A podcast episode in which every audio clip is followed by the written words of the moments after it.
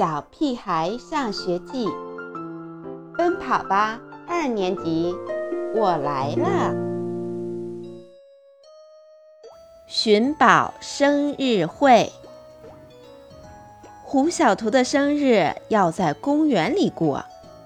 胡小图的妈妈说：“除了好吃的，还有好玩的寻宝游戏。”寻宝？什么宝？金刚眼中闪着星星。胡小图的妈妈拿出一张女巫藏宝图，上面注明寻宝人要想到达藏宝处，需要完成一系列任务。哇，这不是丛林历险吗？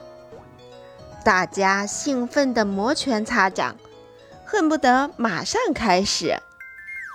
只有香香果有点担心。不会遇到什么危险吧？怕什么？有我呢！金刚拍着胸脯说：“我保护你。”我们被带到一片树林旁，胡小图的妈妈捡起一根树枝，认真地说：“女巫要求每个参加寻宝的孩子。”要用自己找到的材料做一把扫帚，只有做好扫帚才可以寻宝哦。他话音刚落，大家便一窝蜂地冲进树林，低头寻找合适做扫帚的树枝。其实，在杂草丛生的树林里做把扫帚并不难。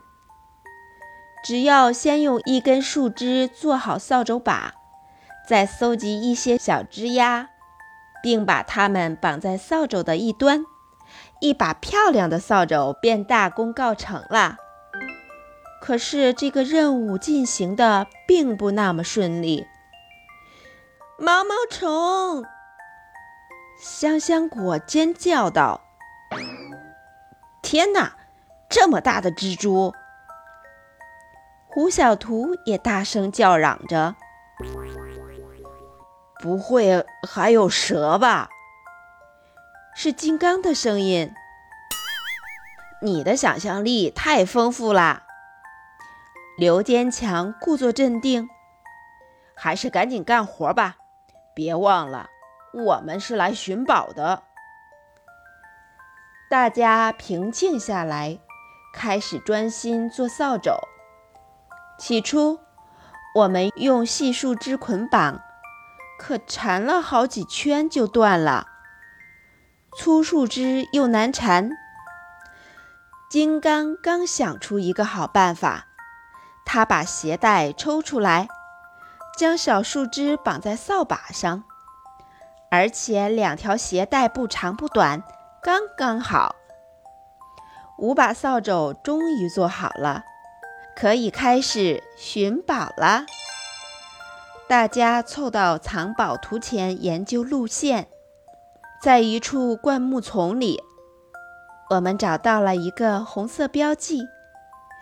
原来这里藏着一只漂亮的发卡，在一根树枝上，我们就发现了一个红色的标记，那里挂着一顶。好看的棒球帽，在一块大石头的后面，我们发现了一只足球。哇，藏宝图越来越吸引人啦！什么声音？香香果突然躲到我身后，大家竖起耳朵仔细听，是微弱的。啾啾声从不远处的草丛里传出来。胡小图第一个跑出去，大声招呼我们：“有一只鸟宝宝！”我们赶紧围过去，发现草丛里正扑腾着一只还没睁开眼睛的鸟宝宝。抬起头。一棵粗壮的杨树上有个精致的鸟巢，显然鸟宝宝就是从那里掉下来的。得送他们回家，不然他们会死的。香香果着急地说：“可是树太高了，恐怕谁也没有胆量爬上去。”沉默了好一会儿，我鼓起勇气，大声说：“我来试试。”说实话，这是我第一次爬这么高的树，能不能爬上去，我也不知道。我将鸟宝宝放在棒球帽里，用嘴叼着，双手抱紧树干，艰难地往上爬着。树干太直太滑，每爬几步就要往下滑一截。不一会儿，我就满头大汗了。加油，猪耳朵！我看好你。香香果的鼓励传到我的耳朵里，我感觉自己又增加了几分力气。不知过了多久。差不多有一万年吧。我感觉自己的身体沉重的像个大铅块，手终于触到了树杈上的鸟巢。把鸟宝宝放回鸟巢的一瞬间，我的心终于平安着陆了。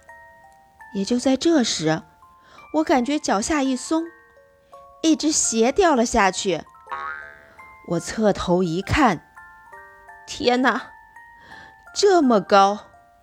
我的心一下子又提到了嗓子眼儿，感觉头有些发晕，眼前出现了好多小星星。不，救救命！不知我细如蚊子般的叫声，他们会不会听见？又不知过了多久，差不多又是一万年吧。我感觉有一双大手伸向我，把我抱住了。原来香香果把他爸爸找来了，他们架起了长长的梯子，把我救了下来。猪耳朵，你真了不起！胡小图说。怎么样，猪耳朵？你尿裤子了吗？金刚不怀好意地问。